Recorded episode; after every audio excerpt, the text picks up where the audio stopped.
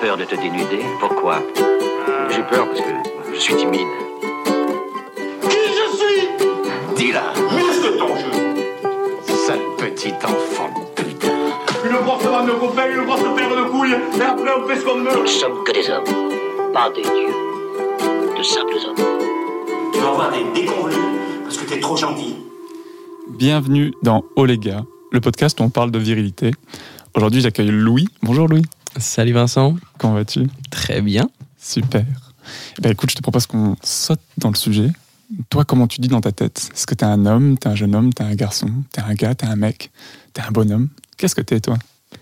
Je suis tout ça, il n'y en a pas un qui m'a fait tiquer particulièrement. Euh, Peut-être un homme un peu plus, parce que à 31 ans, je me dis que on est plus un homme qu'un garçon, mais je suis quand même un garçon. Et, euh, et puis, bah, je pense que c'est pas non plus la première chose qui me définit, donc euh, je, suis un, je suis un humain, quoi, de façon générale. D'abord un humain. Voilà. Est-ce que t'es euh, un daron ou un papa autant que t'es un, un homme? Ou est-ce qu'il y en a un qui prend le pas sur l'autre? Je suis un daron peut-être avant que je sois un homme parce que je ça me conditionne beaucoup plus d'être un daron que d'être un homme. Enfin, en tout cas, c'est quelque chose qui, est- qui, me, qui, me, qui me fait beaucoup plus euh, réfléchir que le fait d'être un homme. Mais bon, après, je suis pas un daron depuis très longtemps, donc ça doit jouer. T'es un daron depuis combien de temps? Depuis deux ans et demi. Ok. T'as un fils, une fille? J'ai deux filles, une qui a donc deux ans et demi Wow. et une qui a euh, quatre mois. Ok. Donc deux, deux petites filles assez rapprochées, donc c'est très dense et euh, je dors peu, je suis fatigué. Oui, ça doit être euh, mon observation. hein. en général, peu de sommeil. Le sommeil, c'est des souvenirs à, à ce, à ce stage. Exactement. Ok. C'est beau d'entendre les gens qui parlent euh, encore de leur grasse mat le, le week-end ou en lendemain de soirée quand toi tu sais que chaque heure de soirée tu la payes le lendemain. Ok. Euh, Est-ce que toi, euh, tu t'es toujours senti bien en étant un homme? Est-ce que tu as tout le temps été un homme? Est-ce que tu es devenu un homme à un moment? Euh, je pense que j'ai tout le temps été un homme. J'ai deux, grandes sœurs. euh, j'ai toujours été très entouré par, euh, par des femmes, donc j'étais pas non plus noyé dans, dans, dans, la masse, disons, entouré de que des hommes. Au contraire, de, de grandes sœurs. ma mère beaucoup plus présente que, que mon père. Donc, non, le, le, le fait d'être un homme, c'était assez évident pour moi, assez, assez tôt. Il n'y a pas eu de. Je sais pas où je vais avec cette phrase. Et est-ce qu'il y a un moment où tu t'es dit euh, pour la première fois, ça y est, je suis un homme, je suis plus qu'un petit garçon? Parce que j'imagine qu'à 6-7 ans, t'es qu'un qu'un garçon, parce qu'on on entend que ça. Et un jour, peut-être tu rentres dans la boulangerie, on t'a dit monsieur, et tu te dis, waouh, moi? C'est à moi qu'on parle. Non, ça m'a pas marqué. Et je pense que même, au contraire, ça continue. euh, au contraire, le sentiment que je quand tu me, quand tu me parles de ce genre de, de choses, moi, ce que ça m'évoque, c'est surtout qu'on qu'on m'a toujours dit que je faisais beaucoup plus jeune. je sors du sujet, mais qu'on m'a toujours dit que je faisais beaucoup plus jeune que ce que je faisais. Et donc, le côté monsieur, j'ai l'impression de ne même pas l'avoir maintenant, à part quand je me balade avec mes filles. Mais je pense qu'il n'y a rien qui me, qui me caractérise plus encore que le fait d'être daron, parce que, bon, le fait d'être un homme. Il n'y a pas de, y a pas de doute, mais je sais pas. Je me, non, je me souviens pas d'un, moment, euh, d'un moment comme ça où ça où ça a basculé. Je me suis senti plus un, homme qu'un garçon. Enfin, ça a été très progressif. Euh, peut-être quand même, euh, j'ai, quelque chose d'un peu déterminant dans, dans ma vie, c'est que fin de collège, euh, j'étais dans, dans, dans, j'avais fait ma petite primaire collège dans mon quartier. J'étais pas, pas très loin de chez moi. J'étais dans mon, dans mon confort, quoi. Mais j'étais pas très épanoui. J'étais dans un lycée un peu, dans un collège un peu élitiste et c'était pas, c'était pas très épanouissant pour moi. Je me sentais euh, un peu acculé euh, par euh, le corps professoral. Je devais un peu sortir des clous et être et, être trop ouais hyperactif. Ce genre de concept très à la mode, quoi. Mais pour le coup, vraiment, ça se ma- manifestait par par un une forme d'acharnement en- envers moi, mais bon, je pense qu'en réalité, je devais être en effet un peu pénible comme élève. Et donc, j'ai fini par euh, partir en pension, un peu euh, par euh, le choix de mes parents, un peu le mien quand même. Ça a été, ça a été pas mal mon choix en, en troisième. Et, et j'ai passé mon année troisième en pension, et ça a été absolument affreux pour moi, vraiment. Ça a été une année de pension euh, qui, à chaque fois que, que, je le raconte, je dis que ça m'a fait grandir d'un coup. Donc je pense que si, quand même, cette année m'a fait, m'a fait passer clairement un cap et de, de, de garçon à, à homme. Et euh, mais ouais, ouais, ça a été vraiment cette année-là. Est-ce qu'on peut en parler un peu euh, En quoi elle était affreuse cette année? Ouais, on peut en parler. Elle a été affreuse parce que euh, je pense que je débarquais de mon, encore une fois, mon quartier, mon confort, euh, ma, ma, ma, simplicité. Euh. J'étais dans un quartier un peu privilégié aussi, donc euh, la vie n'était pas hyper difficile, j'imagine. voire même un peu chiante, j'imagine euh, et, je me retrouve dans, cet internat où euh, c'est beaucoup plus populaire, où euh, je je, retrouve pas ma place, je retrouve même pas tellement des. En fait, je pense que c'est une année où vraiment je me suis même pas fait d'amis, quoi. Je me suis fait des potes parce qu'on s'en fait forcément, mais j'ai vraiment gardé personne. Mais dès le lendemain, il n'y a pas eu le côté j'ai perdu contact progressivement avec des gens, j'ai juste fait aucun lien durable là-bas. Et, euh, et, donc ça a été un peu triste pour ça. C'était assez euh, à l'ancienne dans le format, donc il euh, y avait il y avait ce côté on terminait les cours, après on avait peut-être une demi-heure de, de, pause et puis on avait trois heures d'études et ensuite on avait, on, on avait une demi-heure dans les dortoirs et on, on, on éteignait à, à 21h30, tu vois. Donc, le fun, ouais. beaucoup, beaucoup d'espace pour se créer des amis. Absolument, exactement. Mais en fait, même les peu de temps de, de dans, dans, la cour de cette classe de troisième, euh, ouais, sont pas des souvenirs de, de dingue, quoi. Et ouais, mon, mon, mon souvenir finalement de ça, c'est de, c'est à partir de 21h30 de lire. J'ai jamais autant lu qu'à ce moment-là. Je pense que je devais lire trois livres par semaine parce qu'à partir de 21h30, j'étais avec une petite lampe torche sous ma couette à me, à me lire des, des, des trucs jusqu'à minuit. Le réconfort. Mmh. La lecture toujours. Et pourquoi tu dis que c'est une année qui t'a fait devenir un homme?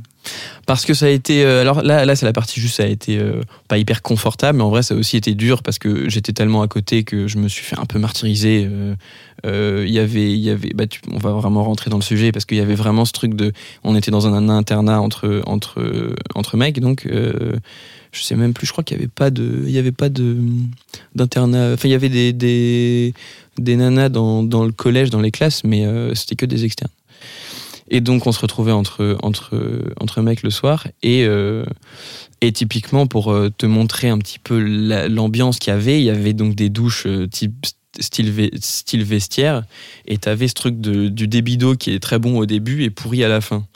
Et euh, donc dans les premières douches, tu prenais des douches, t'étais bien. À la fin, euh, t'avais trois gouttes d'eau par minute. Et toutes les bonnes douches étaient réservées aux au, au, au, au mecs balèzes, quoi. Au, au caïd. Yes. Et donc, euh, les pas caïds comme moi, vraiment, on n'avait que les douches avec 3, 3, 3 centilitres par minute.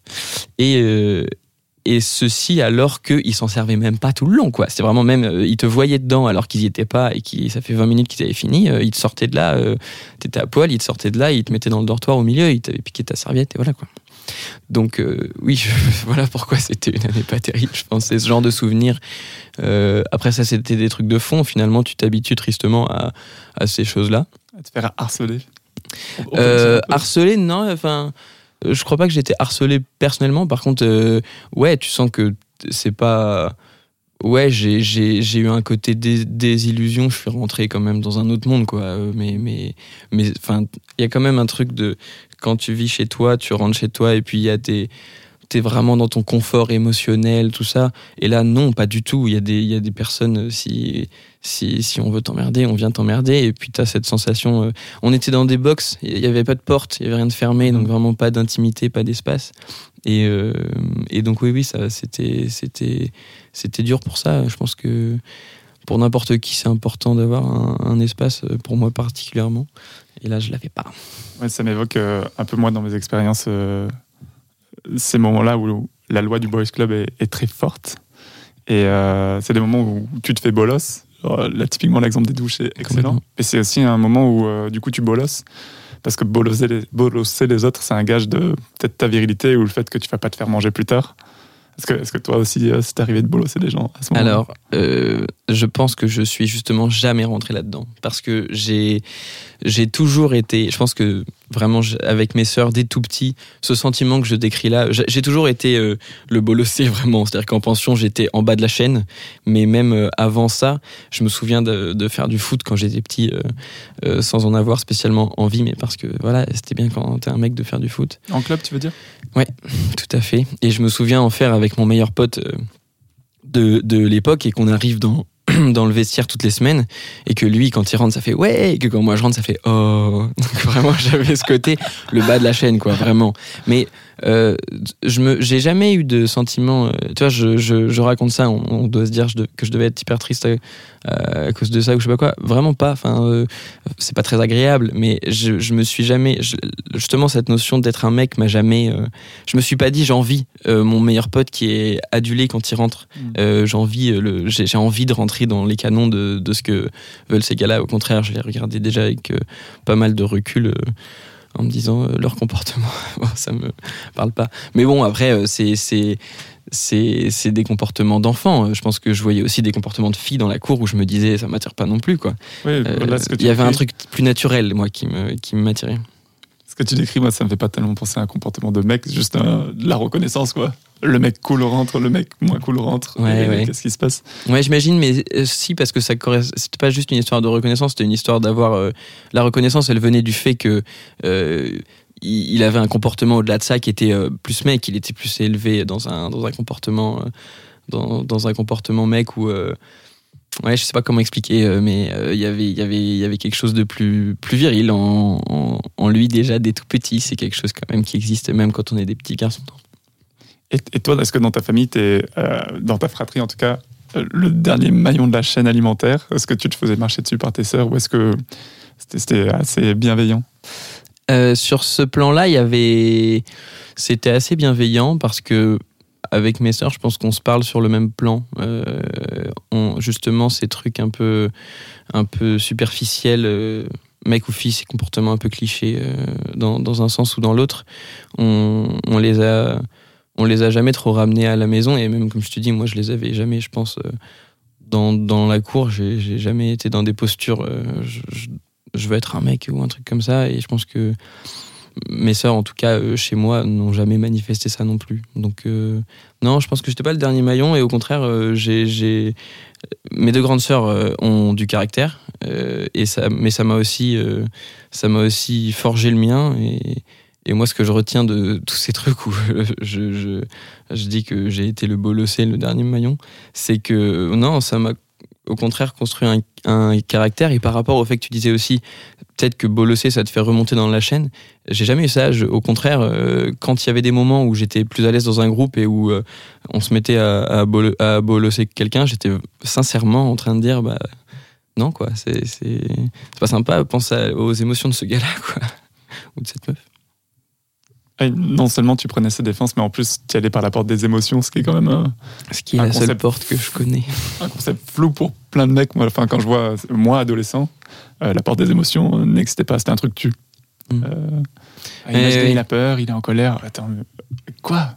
Ouais. ça, ça aurait été euh, comme utilisé comme un moyen de pression pour encore plus le bolos. Ouais, ouais, mais demandait beaucoup de ce courage. qui est, ce qui est amusant à côté de ça, c'est que euh, ça m'empêchait pas d'être euh, très ami avec, euh, et ça m'a jamais empêché euh, cet aspect-là d'être très ami avec des gens qui sont en plein dedans ou euh, qui me racontent qu'ils ont été en plein dedans dans ce truc-là de je bolosse ou je fais le mec. euh, ouais, je sais pas, j'ai, j'ai, vraiment au moins quatre très bons amis qui me reviennent en tête que j'ai eu euh, euh, dans, dans ma, ma vie qui étaient vraiment des, des mecs en plein dans ces, ces postures-là, euh, dont un euh, qui a un très bon ami actuellement.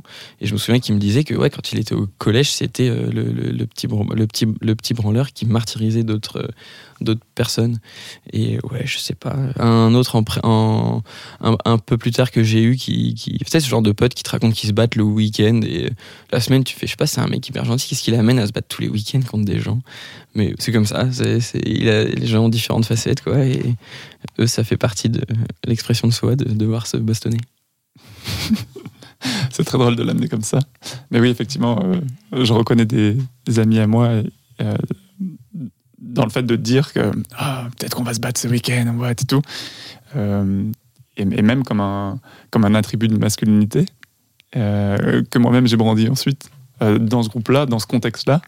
dire ah imaginez ce soir on se bat et c'est comme si tu je crois que c'était comme un signe de moi je me défilerai pas euh, j'ai pas peur. Et j'ai tellement pas peur que je peux être même celui qui initie la bagarre. Ce qui est très bizarre parce que j'avais vraiment pas envie de me battre. Et j'étais le premier à rattraper tous mes potes. J'ai le nombre d'exemples de copains que je trouve stupides et que je raconte en secouant la tête de gauche à droite comme tu me vois faire là maintenant. De mes potes qui euh, genre on, on attrape notre manteau. On va partir vraiment. On, est parti de cette boîte, on est au vestiaire. Et je me retourne dans la queue et il est en train de s'embrouiller avec les personnes dernières. Je me dis, mais qu'est-ce qu'on est en train de se prouver là, tu vois, genre, qu'est-ce que. Et avec grand plaisir, je me suis jamais battu en dehors des. Enfin, jamais battu dans ces contextes-là. J'étais celui qui, qui séparait plutôt que. Ouais, parce que j'ai vraiment grandi dans un, environnement euh, euh, de rugby, de sud-ouest, toutes les émotions n'existent pas, vraiment tout seul. Euh, tout seul avec ce truc, euh, je savais pas trop à qui en parler, ces émotions-là, cette sensibilité. Et, euh, et vraiment l'envie qu'on fasse pas ça, quoi, tu vois.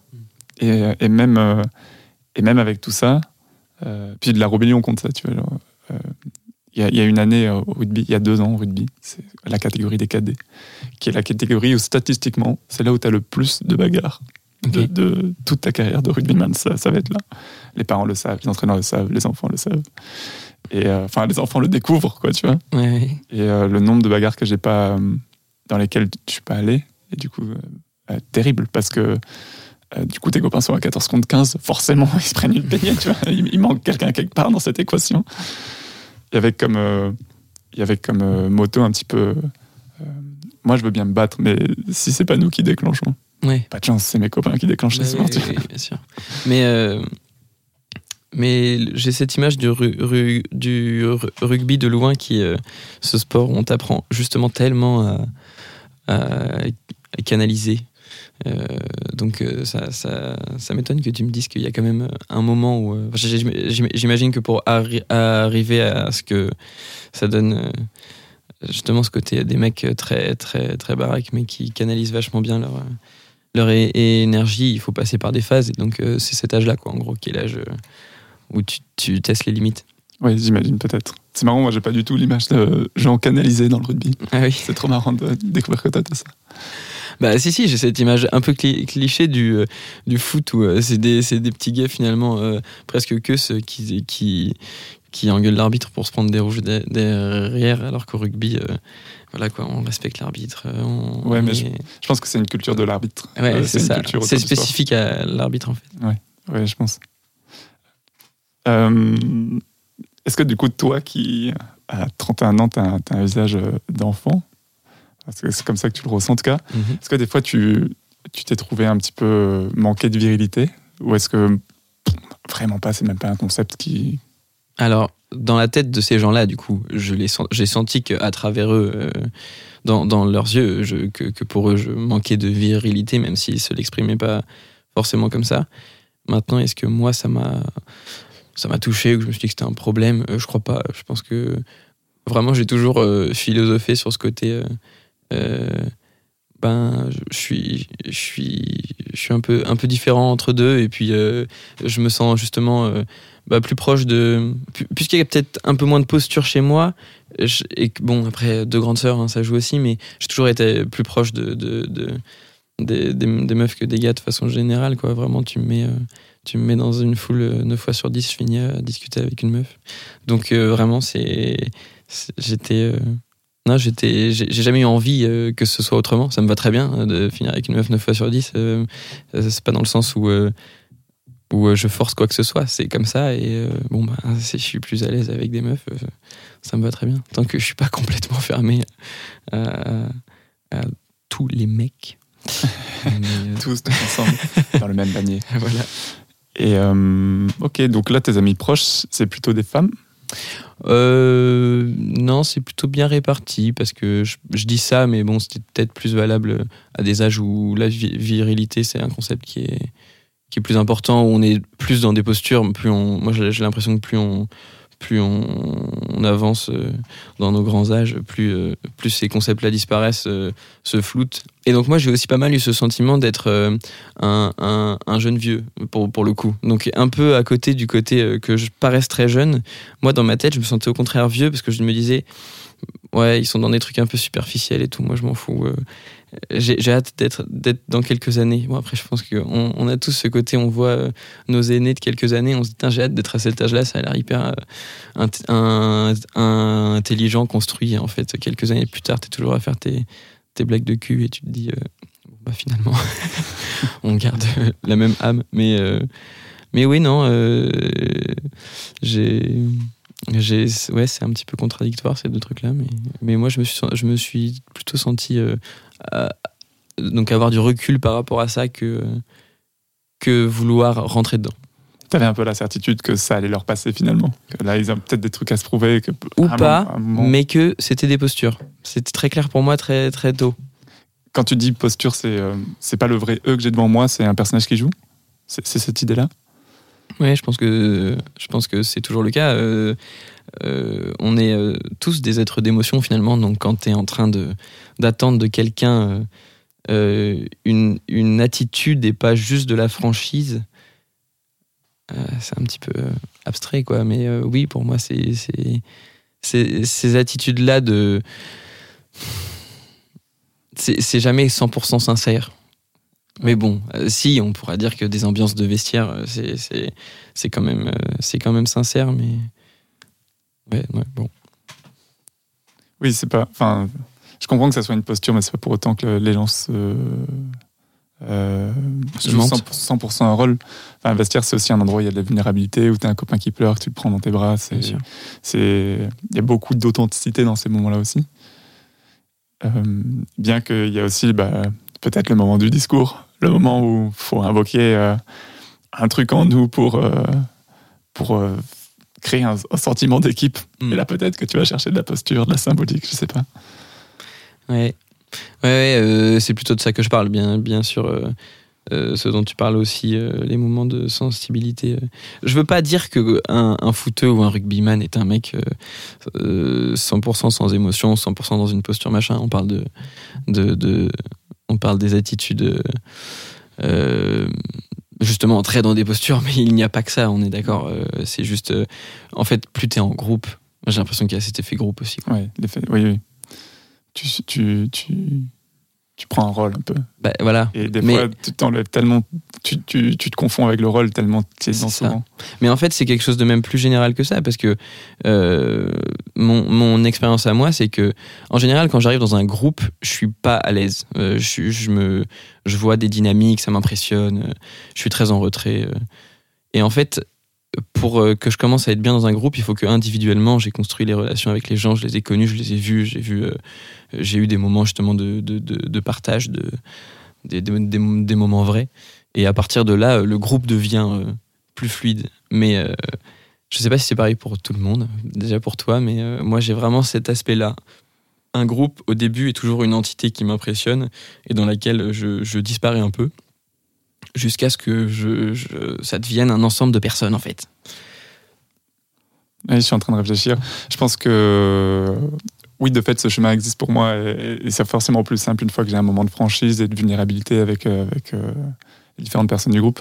Mais je pense qu'aussi, euh, moi, je suis quelqu'un qui me nourrit beaucoup de l'énergie des autres. Et je pense qu'il y, a des- il y a des groupes où je vais pas avoir l'occasion pendant des mois, voire jamais, si c'est un groupe que je côtoie peu, de construire ça avec tout le monde.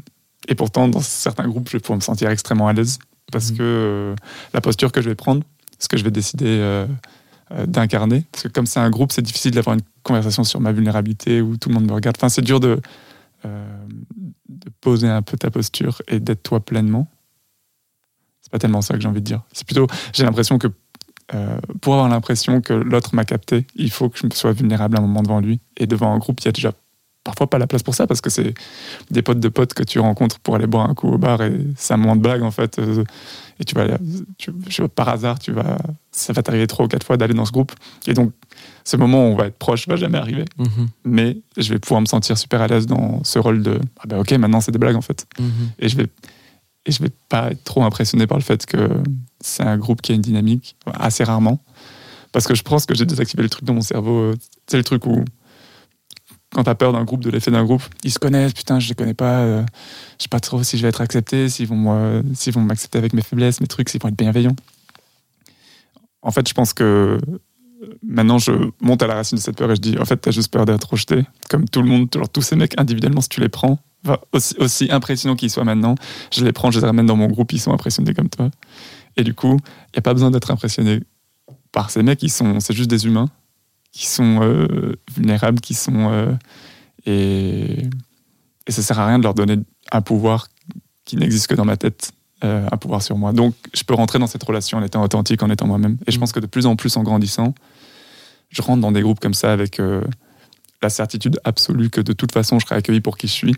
Et du coup, une posture quasiment inexistante, quoi, tu vois. Mm, mm, mm. Et puis, je te rejoins aussi dans le sens où là où au début tu es impressionné, tu as l'impression qu'il y a beaucoup de postures, quand tu rentres dedans, tu te rends compte aussi que tu te rends compte aussi au bout d'un certain temps, même sans avoir euh, creusé avec chacun, qu'en fait, non, les gens sont nature et que c'est toi de l'extérieur qui vois euh, des postures. Je, rejoins aussi ça.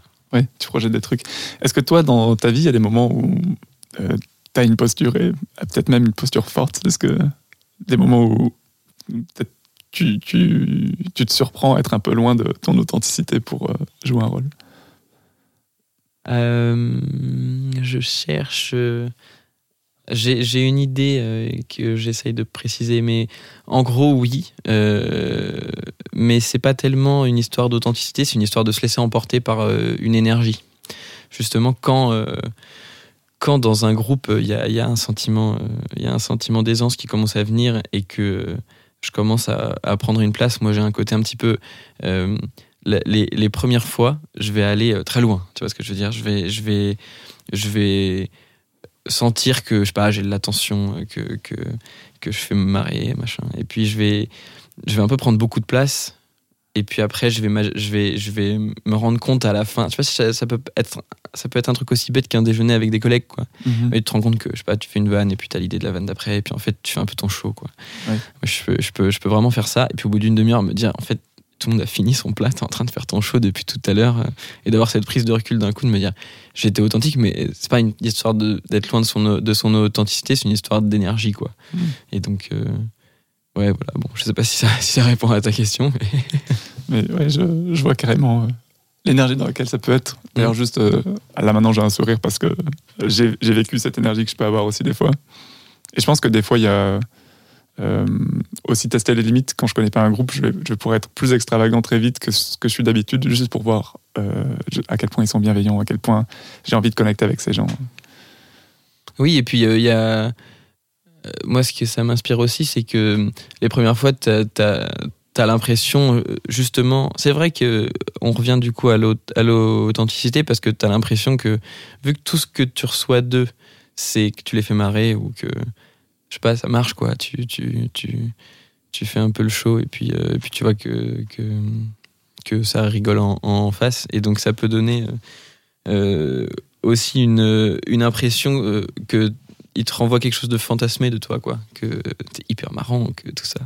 Et donc, oui, oui, là, on, s'éloigne un peu parce que, bah, il voit que ça, il voit que le, le, le, showman que tu fais pendant une demi-heure. Et, mais bon, ouais.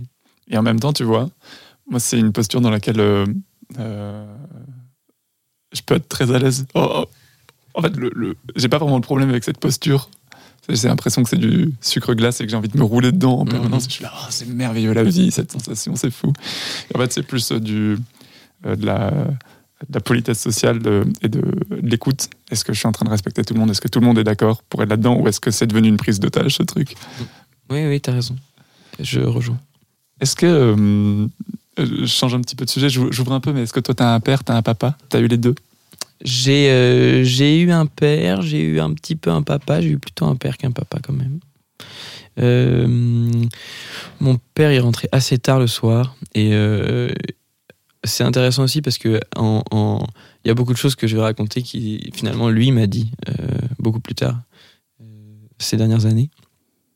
Et et en fait, oui, le, quand il rentrait assez, enfin, assez tard, je précise quand même parce que c'est très très relatif, euh, il rentrait à 19h30, 20h quoi. Mais euh, un peu modèle patriarcal, il, se mettait dans le salon, il, il avait pas l'air de très bonne humeur, il était sur. Euh, c'était même pas son portable à l'époque, mais il devait allumer la. la, la, il devait mettre le, le JT, et puis, puis voilà quoi. Fallait qu'on mette la table à côté. Ta mère travaillait toi? Euh, ma mère euh, travaillait sans travailler. Elle a, elle a arrêté d'avoir un job à plein temps euh, quand, quand j'étais petit, puisque j'étais le troisième et que ça faisait beaucoup de, de, de, choses à gérer. Mais elle a toujours fait plein de choses. Donc en même temps, on était quand même, on avait quand même une nounou, une personne qui s'occupait de nous, et elle, elle avait mille activités quoi. Je, je, ouais. je pourrais passer une demi-heure à réciter toutes les activités que je lui ai connues. Donc elle avait pas de métier, mais elle avait plein d'activités, du bénévolat. Ouais mais chorale, tout ça. Et ton père qui rentre peut-être avec le sentiment de j'ai assuré mon rôle de père, j'ai rapporté les sous, le frigo sera plein, je me pose dans le canapé.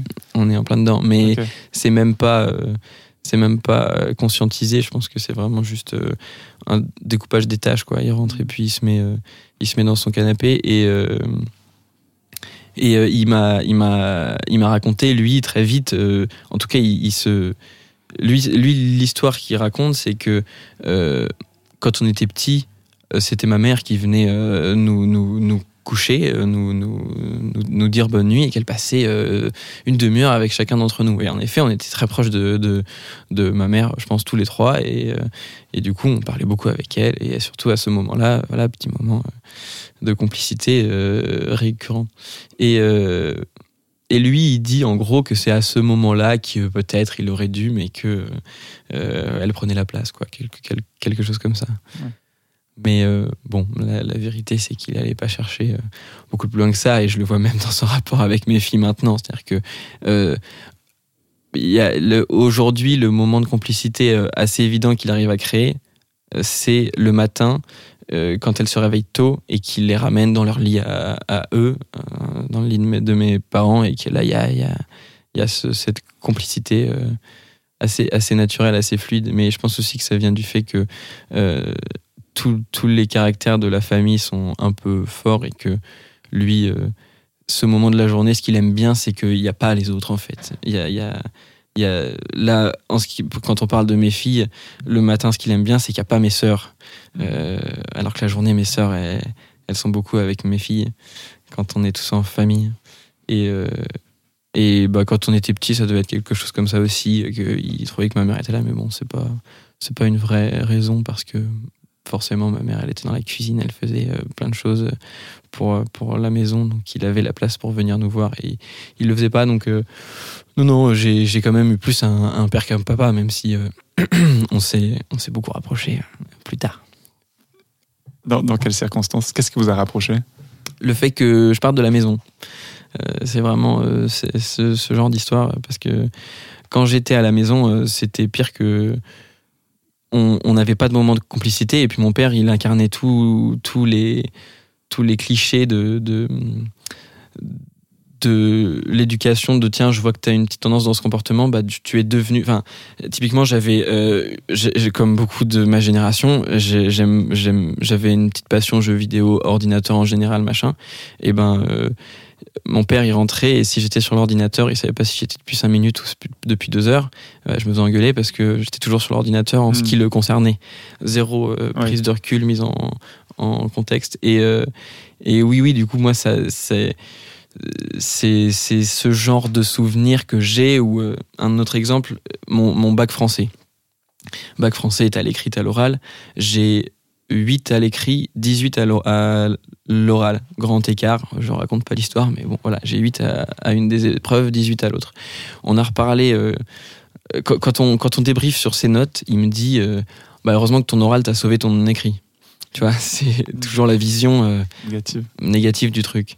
Et, euh, et donc, oui, oui, c'était un peu ça qui était difficile. Lui, le nez dedans, je pense que, en fait, il avait une forme euh, d'empathie peut-être où je, je, je sais pas trop comment exprimer ça parce que en même temps euh, de quand euh, on reparle de, de, des mauvais côtés de mon père avec mes sœurs je suis toujours à le défendre parce que je suis très empathique de lui.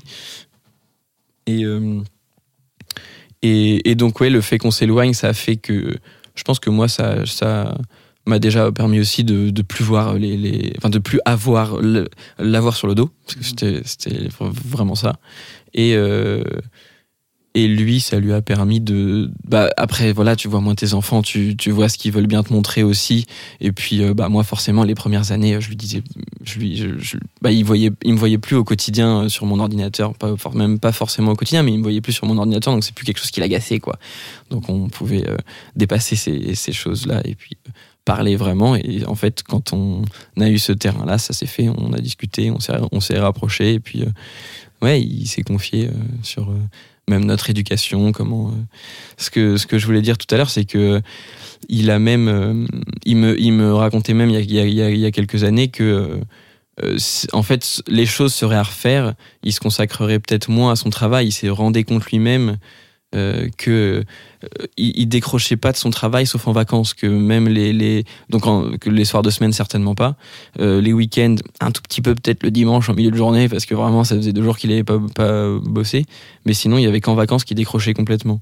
Donc en fait il le, il le dit lui-même qu'il était un papa euh, assez peu qu'il avait la disponibilité mentale assez assez peu de temps dans l'année Est-ce que tu veux dire qu'il il travaillait à la maison euh, le soir et il se refaisait du travail les week-ends et tout Ou c'est juste dans sa tête, il était Dans sa occupé tête. à penser? Ok. complètement dans sa tête Est-ce que c'est juste du coup de dire, euh, là, de tout ce que tu racontes, que tu as eu un papa, enfin, un, un père euh, qui rentre à la maison et, et qui est grognon? Alors, les interactions que tu as avec lui, c'est le soir. Et euh, la question, c'est je vais me faire engueuler, mais sur quoi Complètement.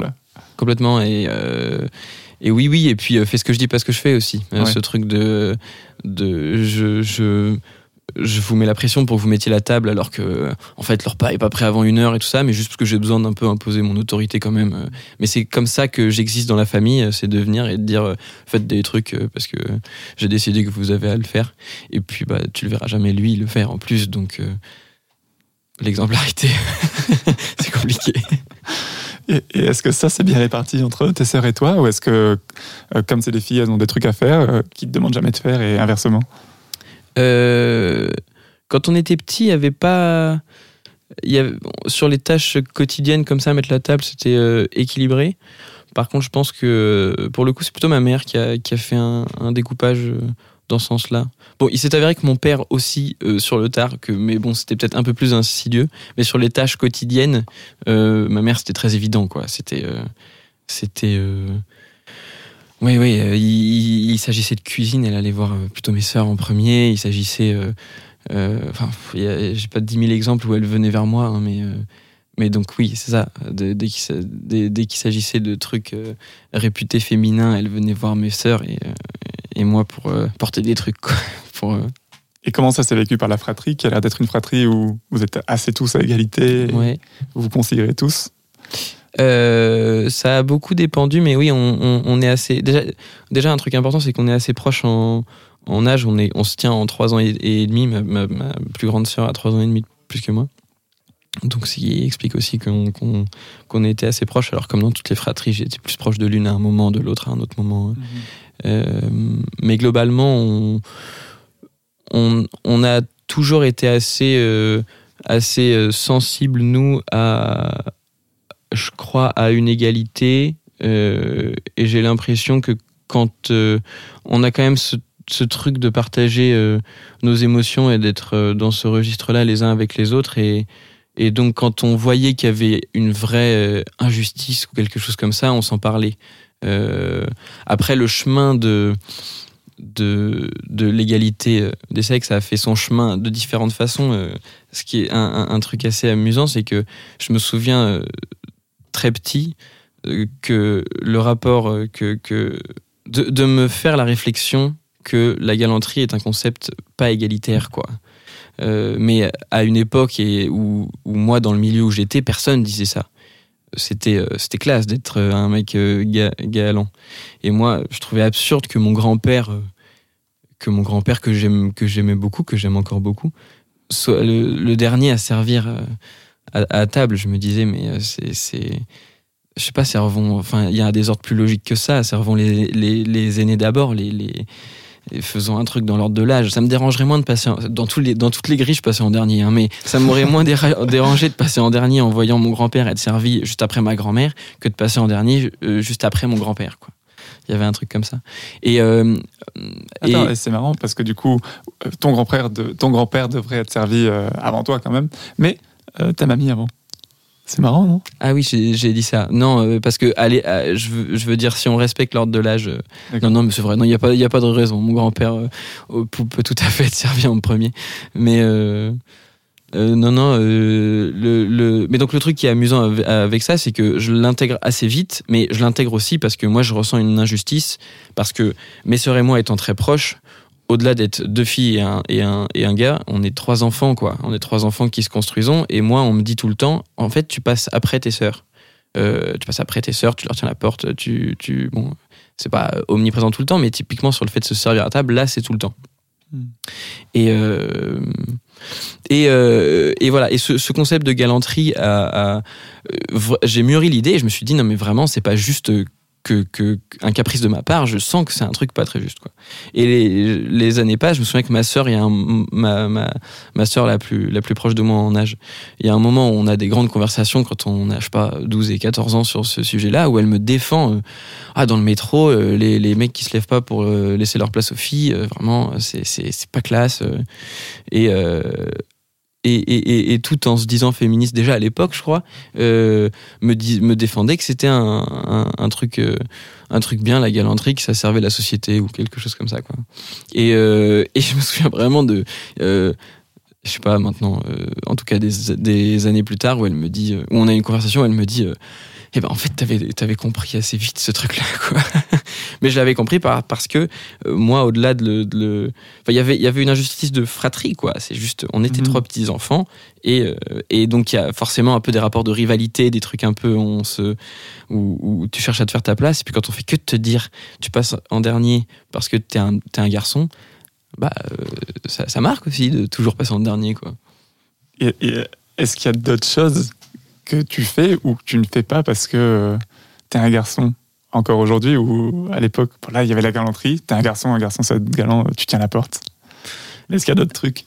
Eh bien, euh, non, parce que je j'essaye, sans, sans me forcer à faire les trucs que j'aime pas faire, euh, j'essaye de. Enfin, je suis assez curieux et j'essaye de m'ouvrir, euh, euh, de, de savoir. Alors, en ce qui concerne les tâches ménagères, j'ess- j'essaye de savoir tout faire, quoi. Juste, tout simplement, j'ai pas de, je fais pas de distinction. Et euh, et où est-ce que j'allais?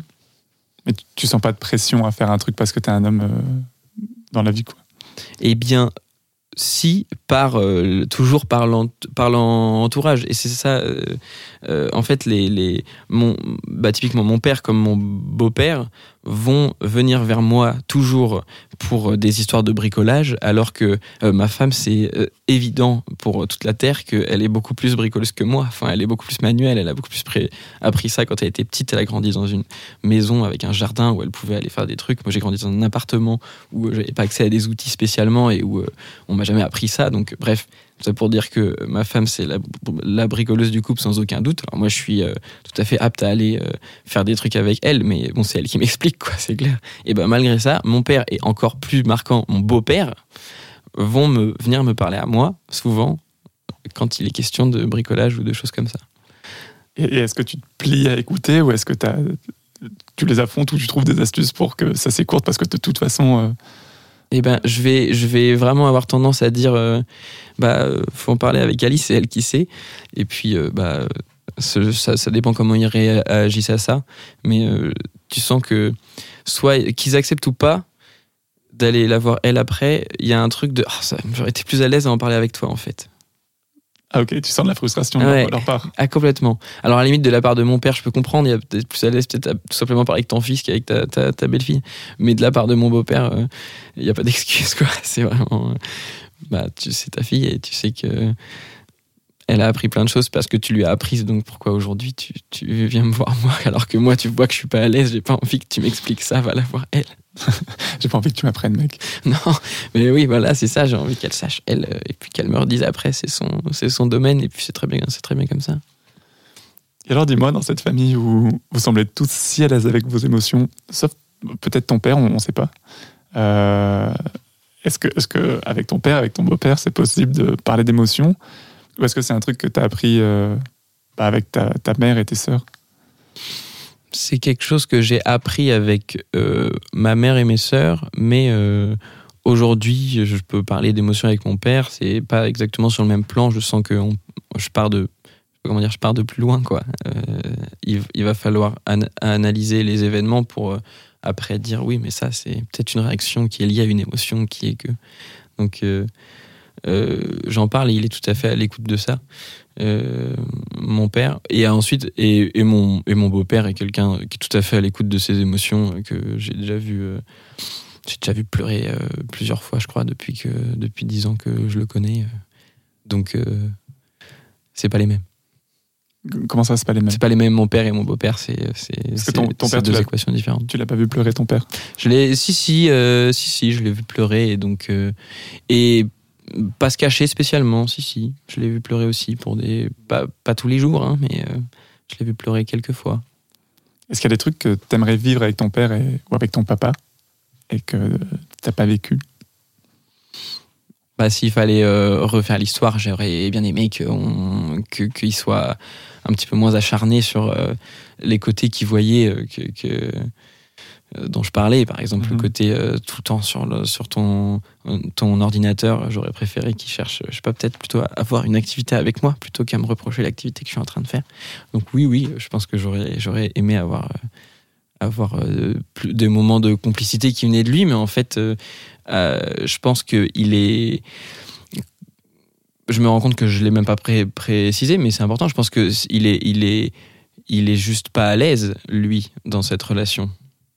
Mais autant père-fils que père-fille, euh, lui, ce qui fait qu'il n'était pas si proche de nous que ça, c'est qu'il a très vite pas été à l'aise avec nous.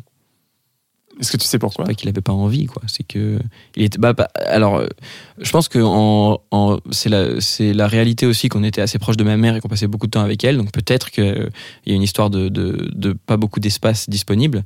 Mais bon, euh, comme il l'analyse aussi lui-même, il avait aussi beaucoup. De, son métier prenait beaucoup de place dans sa tête et euh, et donc c'est voilà, lui, il lui fallait vraiment beaucoup de de, de, ces moments-là pour pouvoir venir vers nous, alors qu'en fait, il n'avait peut-être pas tant de disponible entre le temps que lui passait dans sa tête à bosser et le temps que nous, on passait concrètement ou entre nous avec ma mère. Et alors toi, du coup, tu as, as, ce père à la maison, tu n'as que des femmes autour de toi dans ton, dans ton cocon. Est-ce que tu as des modèles euh, aujourd'hui peut-être euh, de masculinité Genre des mecs, tu te dis, euh, lui, il m'inspire en tant que mec, c'est une, belle personne, j'aurais envie d'être un peu comme lui, ou j'aime ça chez lui euh, en général, ce que je vais aimer chez, un mec, euh, ce que je vais admirer chez un mec, quel que soit son âge, c'est euh, justement le fait d'avoir su sortir de ces, paradigmes-là, quoi. De, de, de, des, des canons du patriarcat. Donc, moi, je trouve ça, je trouve ça super cool. Des, des, des, mecs qui, je, moi, j'en sais rien, mais il y a juste un mec qui, qui, qui qui fait de la danse classique, un mec qui tricote. Mais bon, c'est pas juste ça que je vais admirer chez lui parce que. Mhm. Mm -hmm. Mais bon, c'est tu le, le, le, le, côté, je me mets pas de barrière et je je, je suis un peu au-delà au de ça. Oui, peut-être ça, oui. Est-ce que du coup là c'est un peu théorique? Est-ce que, est -ce que tu penses à un mec ou, ou, ou à des mecs là dans, ta vie Non, alors euh, quand tu m'as posé la question, ça a commencé à tourner et euh, j'ai pas un exemple, j'ai ouais. plein de petits exemples, mais okay. euh, j'en ai pas un euh, qui serait intéressant là. Ok. Est-ce que toi, euh, globalement, tu as, as, des complexes? Des grandes, des grandes questions. Ah ouais, là, on, on, ouvre des portes. Est-ce que j'ai des complexes? Euh, ben, Je pense qu'avec ce que j'ai raconté tout à l'heure sur les groupes, on peut, on peut en ressortir un petit, euh, un petit euh, complexe social, je sais pas, quelque chose comme ça. Euh, mais euh... tu, tu, voudrais dire un peu de, de peur du regard de l'autre sur toi? Ouais, je pense que j'ai une tendance moi à beaucoup me, me à me à avoir une estime de moi qui dépend de ce que les autres me, me projettent euh, à un moment donné et euh, ce qui peut créer des ascenseurs euh, d'estime de soi assez incroyables où je me rappelle de de- d'une fois comme ça, on parlait de tout à l'heure des groupes dans lesquels tu arrives et puis tu te sens très en retrait. Et je sais pas, ça faisait quelques mois que j'étais un peu dans une routine où j'étais au boulot ou avec mes amis que je connais ou, ou chez moi avec ma, ma, ma meuf et, et toujours dans des environnements euh, où je suis qu'avec des gens où je suis à l'aise. Et, euh, je pense que, je sais pas, il y a une longue période comme ça. Le fait est que je me retrouve à un afterwork avec euh, des collègues de collègues, quoi. Et, et je me souviens euh, disparaître, voilà, de me re-retrouver là-dedans, sauf que c'était tellement vio- violent avec toute l'inertie que j'avais d'estime de moi. Et je me suis dit, en fait, il suffit de cinq minutes comme ça pour que tu, tu, tu ressombres. Donc oui, oui, je pense que moi, c'est ça, le gros truc, c'est ça. Du coup, ça doit être super important pour toi, les gens euh, autour de toi, les gens qui, restent, euh, qui, t'entourent vraiment. Euh, tout à l'heure, tu parlais de, au, moins ces quatre mecs qui ont, eu un personnage très fort ou, qui l'ont encore aujourd'hui. Peut-être ton meilleur pote. Et je me demandais un petit peu ben, comment vous dites que vous aimez? Est-ce que vous vous appelez quand ça va pas? Est-ce que Bah, oui, le, mec dont je parle, le mec en question, c'est d'autant plus frappant qu'il me raconte ça que lui, c'est euh, une crème, quoi. C'est un, un amour, c'est un mec qui exprime complètement ses émotions. On discute euh, à cœur ouvert complètement. Il n'y a a aucun tabou. euh, on- Donc, euh, oui, oui, il y a, y a y a des personnes avec qui euh, je parle complètement à cœur ouvert, mais de façon générale, je, je, je parle à cœur ouvert et je pense que même euh, j'étais euh, quand on parlait de ces personnes fortes même parce que cet ami là du coup j'étais ami avec lui il était plus ce personnage là mais euh, les autres amis que j'ai eu qui étaient complètement dans ce personnage là très bourrin très j'aime bien me battre le week-end pendant qu'ils étaient dans cette phase là je sais pas s'ils l'ont quitté depuis je pense qu'en fait j'étais euh, leur ami un peu différent là-dessus quoi. J'étais la, personne avec qui euh, il, il parlait autrement. J'en ai un typiquement euh, qui m'inspire ça ou au, lycée euh, il y avait qu'avec moi quoi qui, qui pouvait je me rappelle du soir où il se fait larguer quoi et où il m'appelle et où il, il est il est c'est une épave et puis où il y a quand même le truc de faut pas le dire quoi.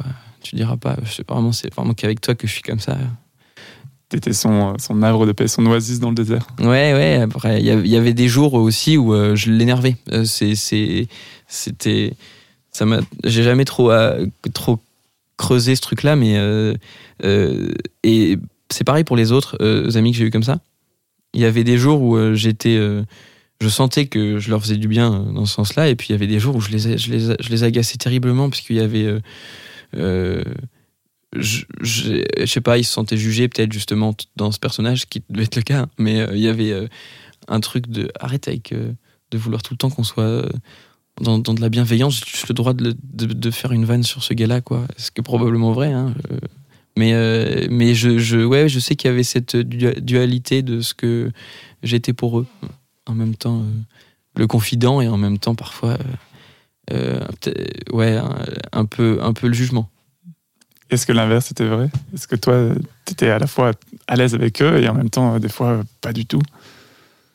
Je pense que j'étais euh, euh, plutôt à l'aise avec eux, mais, euh, mais à la fois pas du tout, parce que quand, ils, quand on était avec d'autres personnes et qui se transformaient en Ce personnage social, un, ce personnage social euh, Viril. très, très, Ouais. très viril, ça, ça me. l'archétype. Ouais, ça me. Non, j'étais plus à l'aise. Après, euh, bon, moi, je savais ce qu'il y avait en dessous de ça, mais. euh, Mais est-ce que ça veut dire que tu as cultivé des relations euh, interpersonnelles en, en duo, euh, en tout petit groupe, pour avoir accès à tes potes euh, qui sortaient de, de cet archétype? Ou est-ce que c'est des gens que tu côtoyais aussi en groupe et tu étais à l'aise avec le fait qu'il y ait bah, de, de mode? Je pouvais être à l'aise avec le fait qu'il y avait deux modes, mais il fallait pas non plus qu'il y ait. bon, les groupes dans lesquels je me retrouvais, c'était pas non plus les groupes de bons, bons hommes, quoi. Ces groupes-là, j'en étais, euh, j'en étais quand même un peu loin. Mais euh, je, oui, il y avait ce truc de. Je les avais. euh, on était à deux, on se parlait, c'était trop bien. On pouvait être dans des petits groupes avec des gens. avec ces mêmes sensibilités, et puis ça allait aussi bien. Et puis, il y avait le, le troisième type. Est-ce que ça a changé un truc de devenir papa pour toi dans, dans comment tu te regardes? Ben, il y a. Je, je, dans comment je me vois moi, je sais pas, je sens que. Oui, oui, oui. Euh, Il y a, y, a, y a quelque chose qui est très clair, c'est que euh, quand, quand t'es papa et surtout de, de six petits-enfants, Euh, je pense que ça change après. Le, t'as un genre de, de d'affection infinie, quoi, euh, qui, qui t'est donné que tu peux de- donner et qui est, euh, et qui est quand même très, très, très, très agréable. Mais après, euh, j'ai eu une conversation ce week-end aussi où je disais à quel point est-ce que ça, ça crée des émotions extrêmes dans tous les sens parce que ça rend dingue dans ça, ça, ça peut tellement agacer aussi dans, dans des, ça peut te mettre dans des états abs- absolument dingues de d'énervement mais c'est vraiment compensé par par euh, ouais ces, ces trucs d'affection et d'amour euh, vraiment très sincères euh, que, qui sont tellement concrets c'est vraiment une période de la vie où c'est si concret c'est totalement génial Vraiment l'envie que cet enfant dorme. Mais voilà c'est ça mais tant qu'il est si réveillé il peut être si énervant et si si cool ok. On arrive doucement à la fin. Euh, Est-ce que toi, t'aimerais euh, lancer une bouteille à la mer? Pour les gens qui nous écoutent, peut-être pour les jeunes qui ont 16-17 ans, peut-être euh, un petit mot pour ton toi du passé ou ton toi du futur? Euh, pour euh, bah pour les personnes qui sont qui, qui, qui sont dans des postures ou qui finalement s'en rendent pas compte mais mais qui bolossent quelqu'un quoi. Parce que c'est vraiment c'est vraiment important de se rendre compte de de, l'effet qu'on fait quand on quand on bolosse quelqu'un on le rend on le rend malheureux c'est euh, c'est triste quoi de passer ses journées à à pas à pas être euh, à pas avoir son groupe de potes à pas à pas pouvoir soit euh, s'amuser. Alors bon voilà moi mon message il est pour tout parce que et c'est pas non plus la caricature je pense du bolosseur qui qui qui est le gros méchant. Il y a beaucoup de il y a un prisme gigantesque avec plein de gens qui peuvent être hyper sympas 90% du temps. Et puis je sais pas là ils ont ils ont un- une tête de turc euh, quelqu'un ils aiment bien se défouler sur cette personne. Et puis euh, mais euh, même si ça paraît être anodin faut prendre le recul. Parce que je fais tous mes ju- ju- jugements de, de valeur mais ça me rappelle aussi un souvenir que j'ai moi où je me souviens très bien que sans m'en rendre compte j'avais j'avais je bo, bol- je bol, je quelqu'un je me souviens c'est marrant c'est un souvenir qui me re- revient très très clairement qui fait relativiser.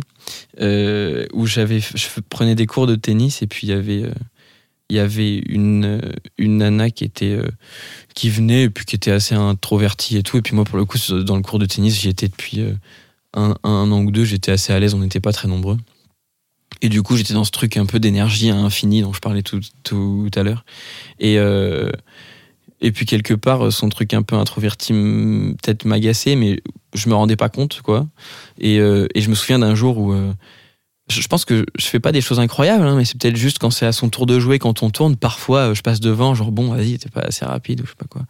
Mais je me dis que c'est pas grand chose. Et puis un jour, il y a, après, je suis petit, hein, mais euh, du coup, c'est sa mère qui vient voir euh, la mienne ou qui vient me voir, je sais même plus comment ça s'est présenté pour dire. euh, en gros, arrête de faire chez ma fille, quoi. Et, et ça m'a frappé parce que vraiment, j'étais pas ce gars-là, mais en fait, si. C'était ma, ma, ma, ma partie comme ça. Et, et voilà, et je me, je me suis senti tout, tout nul ce, jour- ce, jour, ce jour-là, et j'ai fait. Je, pense que j'en ai fait des tonnes dans l'autre sens euh, les semaines qui ont suivi, ce qui devait pas être non plus hyper euh, na- na- naturel, mais. euh, mais bon, voilà, en tout cas, on, je pense qu'on le fait tous un peu à un moment où.